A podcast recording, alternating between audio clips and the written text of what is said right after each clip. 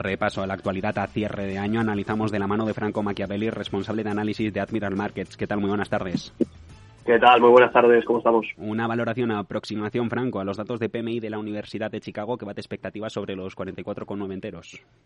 Eh, exactamente, bate expectativas, no obstante, si extrapolamos todos los últimos datos y los situamos en un gráfico, pues al final lo que estamos viendo es una contracción que va, que va en línea al resto de, de, datos económicos que ha habido hasta la fecha. No obstante, como bien señalas, pues este repunte, esta superación de expectativas también iría en línea un poco con lo que sería pues el último resultado del PIB que habíamos conocido en Estados Unidos de cada semana pasada, así que pues eh, de momento lo que el mercado sí que sí que puede llegar a estar viendo es el 2023. El mercado ya mira el 2023 y al avance de decisiones de política monetaria que serían el, principal eh, catalizador, digamos, para el resto de, indicadores económicos. Vamos al por el 23. ¿Habrá entonces la recuperación de algún índice? Cerramos el peor año en Wall Street desde 2008. El Nasdaq eh, ha perdido más de un 30% si miramos el balance anual. Efectivamente, al final, pues evidentemente el tecnológico ha sufrido, ha sufrido bastante y sí que es verdad, hay índices americanos que en general podrían responder bien en la segunda mitad del año que viene, eh, siempre y cuando la macro lo permita. Es decir, en la primera mitad ya tenemos pues eh, la posibilidad de esa capitulación que vaya en línea con un tono restrictivo por parte de bancos centrales y esas posibilidades, en cualquier caso de rebote a futuro, se incrementarían siempre y cuando la macro eh, lo acompañe. Dow Jones había tenido un rendimiento relativamente positivo o menos malo, podríamos llegar a decir, este año y es precisamente debido a la ponderación que, que tiene. Importante destacar a nivel de índices, algo que probablemente no se habla mucho y que no es de Estados Unidos, es el Nifty 50 de la India, que al final muestra pues un poquito que las economías emergentes pues lo han hecho hasta la fecha bastante bien e incluso mejorando el rendimiento del SP, así que veremos de cara eh, pues al año que viene. El S&P 500 va, va, a poder firmar una subida de dos dígitos eh, eh, el año que viene. Deutsche Bank dice hoy que, que sí. Bueno, al final eh, puede que no estén muy errados si tenemos en cuenta que el rally que hemos tenido desde mediados de octubre hasta mediados de noviembre de este mismo año ha sido aproximadamente el 17. ¿Qué significa esto? Pues que habiendo bajado tanto el mercado hasta la fecha, pues es normal, digamos, que eh, puedan hacer previsiones de dos dígitos. Más que subidas de dos dígitos, hay que mirar cómo sube y cuáles son los factores que hacen que eso suba, ¿no? Eso es lo que realmente determina que a futuro eso pueda llegar a mantenerse. Hasta entonces, este tipo de pronósticos probablemente tengan más cabida en lo que es esa gestión del corto plazo o ese trading incluso que, que, busca aprovechar esos movimientos, pero de cara a largo plazo deberíamos prestar atención a factores pues algo más relevantes que las predicciones de casas de análisis o de bancos que han mostrado tener una disparidad notoria eh, podríamos decir, entre ellos. Unos dicen una cosa, otros dicen otras, pero es completamente normal. Lo va a determinar la macro, básicamente. El próximo 21 de enero se cumplen dos años de Joe Biden eh, en el cargo como presidente de Estados Unidos. Las históricas, si miramos a, estadísticas, nos dicen que el segundo año del nuevo presidente en Estados Unidos es malo para las acciones. Eh, la buena noticia es que el tercero va recuperando, que 2023 va a ser ya un, un pivote hacia, hacia el verde.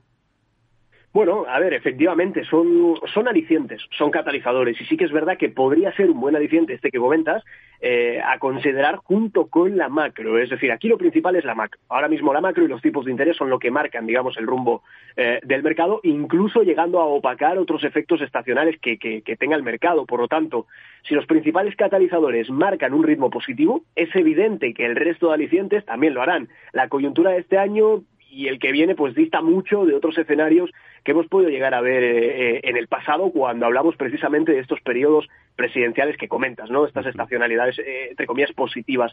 por eso es tan importante saber darle el puesto de relevancia adecuado para cada caso. En este caso, este tipo de factores estacionales pueden contribuir, efectivamente, pero no pueden cambiar el escenario general hasta que no cambien los principales condicionantes. Así que veremos, evidentemente, esa macro, esos tipos de interés que están en primer lugar. Luego todo lo demás viene como aliciente por la tormenta invernal Elliot, que ha dejado docenas de fallecidos en todo Estados Unidos, con, con Búfalo como la zona del país más afectada. También eh, eh, la declaración que contábamos a principios de semana del estado de emergencia en, Nueva York. Southwest, una de las compañías aeronáuticas que más se ha visto afectada por cancelaciones, eh, dice que va a ir volviendo a la normalidad poco a poco. Apenas hoy las cancelaciones de trayectos, los aviones que dejan tierra son tres decenas.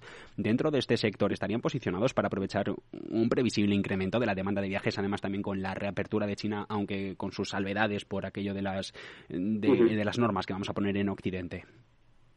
Claro, correcto. Muy, muy bien visto esta, esta parte también de, de, lo que sería esa reapertura en China en cuanto a la demanda. Y esto también va muy de la mano con ese aterrizaje suave del cual hablan los bancos centrales y esa recesión suave o moderada de la cual están hablando. Eso por un lado. O por el contrario, pues evidentemente una recesión bastante más agresiva y acentuada.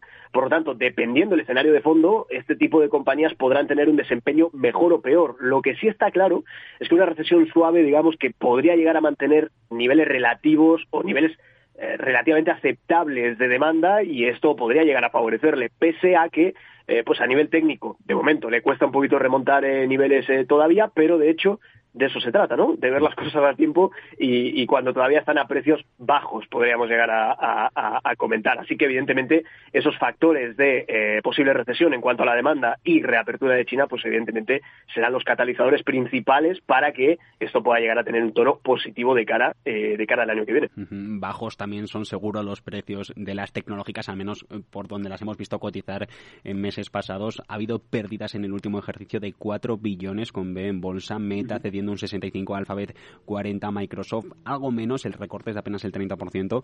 ¿Es el momento de entrar ahora con suelos, si se han conformado, o en 2023 no va a ser un año en el que tengamos que estar eh, mirando atentamente a, las FANG?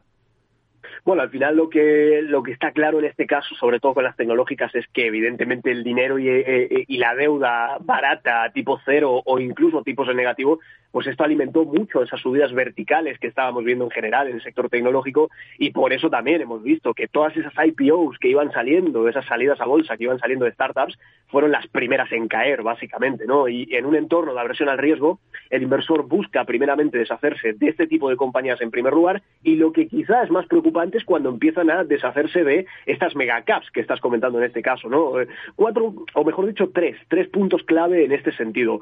Punto número uno, a ver, eh, el inversor al estar liquidando estas compañías, que esa liquidación se traduce en estas, eh, en estas caídas, significa que por otro lado tienen liquidez que van a poder invertir nuevamente a futuro y más sabiendo el tipo de compañías que son. Es decir, no estamos hablando de penny stocks precisamente, estamos hablando de compañías que marcan nuestras vidas en el día a día y la demanda, pues evidentemente, siempre va a estar ahí. Ese es el punto número uno. El punto número dos es que, por otro lado, y eso es a nivel más bien de gestión, desciende el volumen de lo que serían esas coberturas mediante derivados y eso es algo que favorece al punto número tres también, porque estas bajadas que estamos llegando a ver, en el hipotético caso de que el mercado haya hecho relativo suelo o relativas bases, que haya marcado, pues esto puede llegar a sugerir que ese entorno de inversión algo más ajustada a su fair value, al, habiendo, al haber descendido tanto pues eh, eh, eh, cotización y, fundamentales, pues esto puede llegar a manifestarse de forma positiva mediante técnicas de lo que sería ese dólar cost average, ¿no? Es decir, probablemente no buscando excesivamente el timing de entrada en un entorno tan complicado,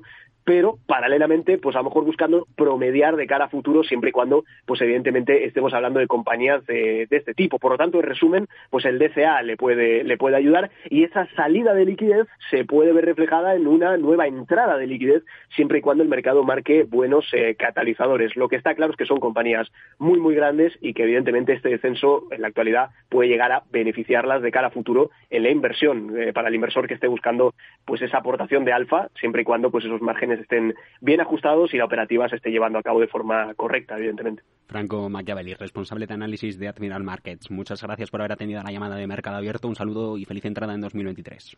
Muchísimas gracias a vosotros, como siempre.